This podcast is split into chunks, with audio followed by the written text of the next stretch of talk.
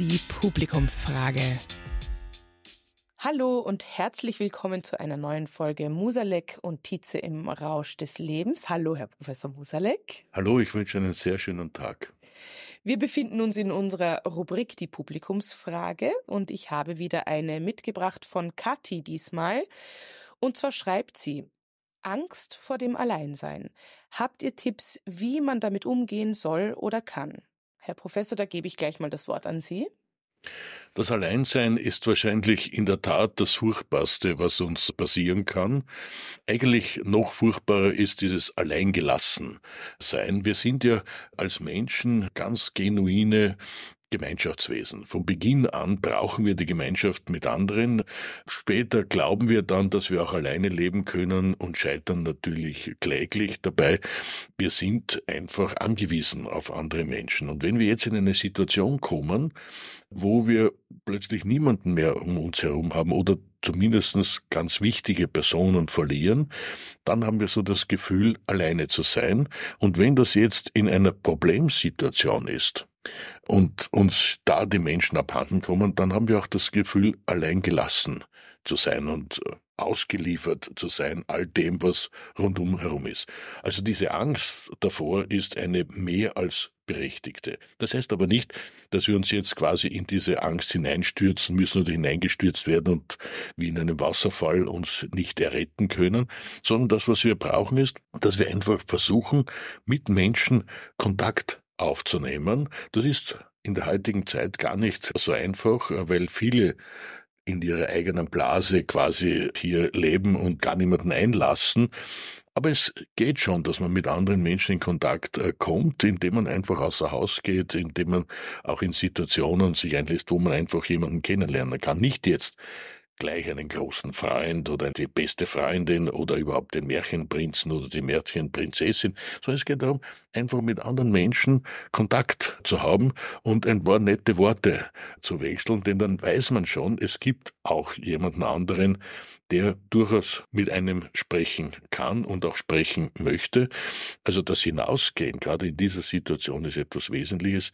Am allerbesten natürlich, dass man versucht, Kontakte, die man schon früher gehabt hat und die einfach nur ein bisschen eingeschlafen sind, also nicht die, wo man sich abgewandt hat. Das macht keinen Sinn in mhm. so einer Situation, das wieder zu beleben. Aber aber wo man vielleicht aus Unachtsamkeit äh, nicht mehr angerufen hat, äh, da einfach wieder hier versuchen, einen Kontakt aufzunehmen. Denn wir brauchen einfach die anderen Menschen, also nicht zu hohe Erwartungen setzen, aber doch auf andere zugehen. Soziale Isolation ist das Furchtbarste, was wir erleben können. Hm.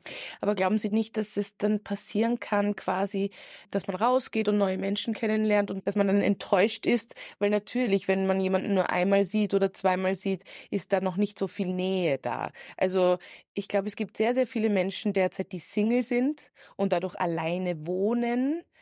Würden Sie denen auch raten, dass man einfach auch neue Menschen kennenlernt, auch wenn das nicht jetzt der Märchenprinz ist, die Märchenprinzessin, wie Sie sagen. Hilft das auch schon? Also hilft das schon, wenn man die Erwartung ein bisschen zurückschraubt? Es hilft oder? schon, äh, wenn man in ein Kaffeehaus geht und äh, vielleicht äh, der Kellner oder die Kellnerin ein, zwei Worte mit einem so, wechseln oder ja. wenn man ein nettes Wort äh, beim Bill an der Kasse sagt und, und vielleicht eine Response kommt. Das große Problem ist, dass wir immer glauben, wenn wir jetzt auf andere Menschen zugehen, dann muss der andere quasi auch schon uns begegnen wollen. Und das passiert natürlich ah, oft mhm. nicht. Mhm. Also letztlich scheitern wir äh, nicht an den Begegnungen, sondern wir scheitern an unseren Erwartungen, mhm. weil wir sie einfach zu hoch setzen.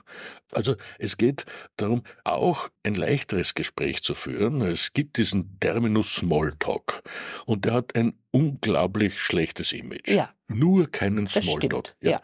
Und ich möchte draufsetzen, nur Smalltalk auf alle Fälle am Beginn einmal, um einfach in Kontakt zu kommen. Es ist quasi eine Aufwärmphase. Wenn es nur beim Smalltalk bleibt, dann ist es in der Regel nicht genug. Aber mhm. man kann nicht immer gleich schon auf ein tiefes Gespräch hoffen, nur weil man jemanden kennenlernt. Mhm. Also Smalltalk als quasi Vorbereitungs- und Aufwärmphase eines Gesprächs ist durchaus etwas, was man in Betracht ziehen mhm. sollte.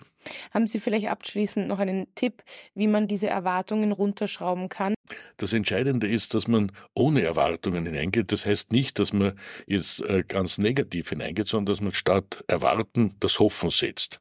Warum? Erwarten heißt, ich habe etwas quasi schon, also mhm. ich habe schon das großartige Gespräch in der Tasche, ich brauche es nur mehr führen. Und dann wird mir etwas genommen. Letztlich, ich verliere etwas, was ich eigentlich schon fiktiv habe. Ja. Wenn ich darauf hoffe, und sage, ja, vielleicht äh, wird das halt nur Smalltalk sein, vielleicht wird es etwas mehr sein. Wenn es nur Smalltalk war, dann war es wenigstens Smalltalk.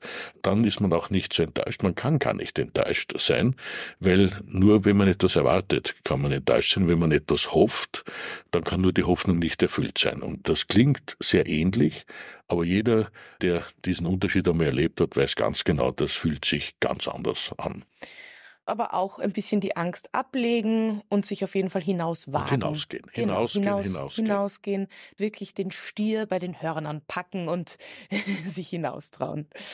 Super, vielen Dank für Ihren Input, Herr Professor. Sehr, sehr gerne. Wir freuen uns immer über Publikumsfragen, sehr gerne zum Beispiel über Instagram an Musalek und Tietze und ich freue mich schon auf unsere nächste Folge, Herr Professor. Auch ich freue mich sehr darauf. Musalek und Tietze im Rausch des Lebens ist eine Produktion von Happy House Media. Der Podcast wird produziert von Tatjana Lukasch und Asta Gretschi-Bester.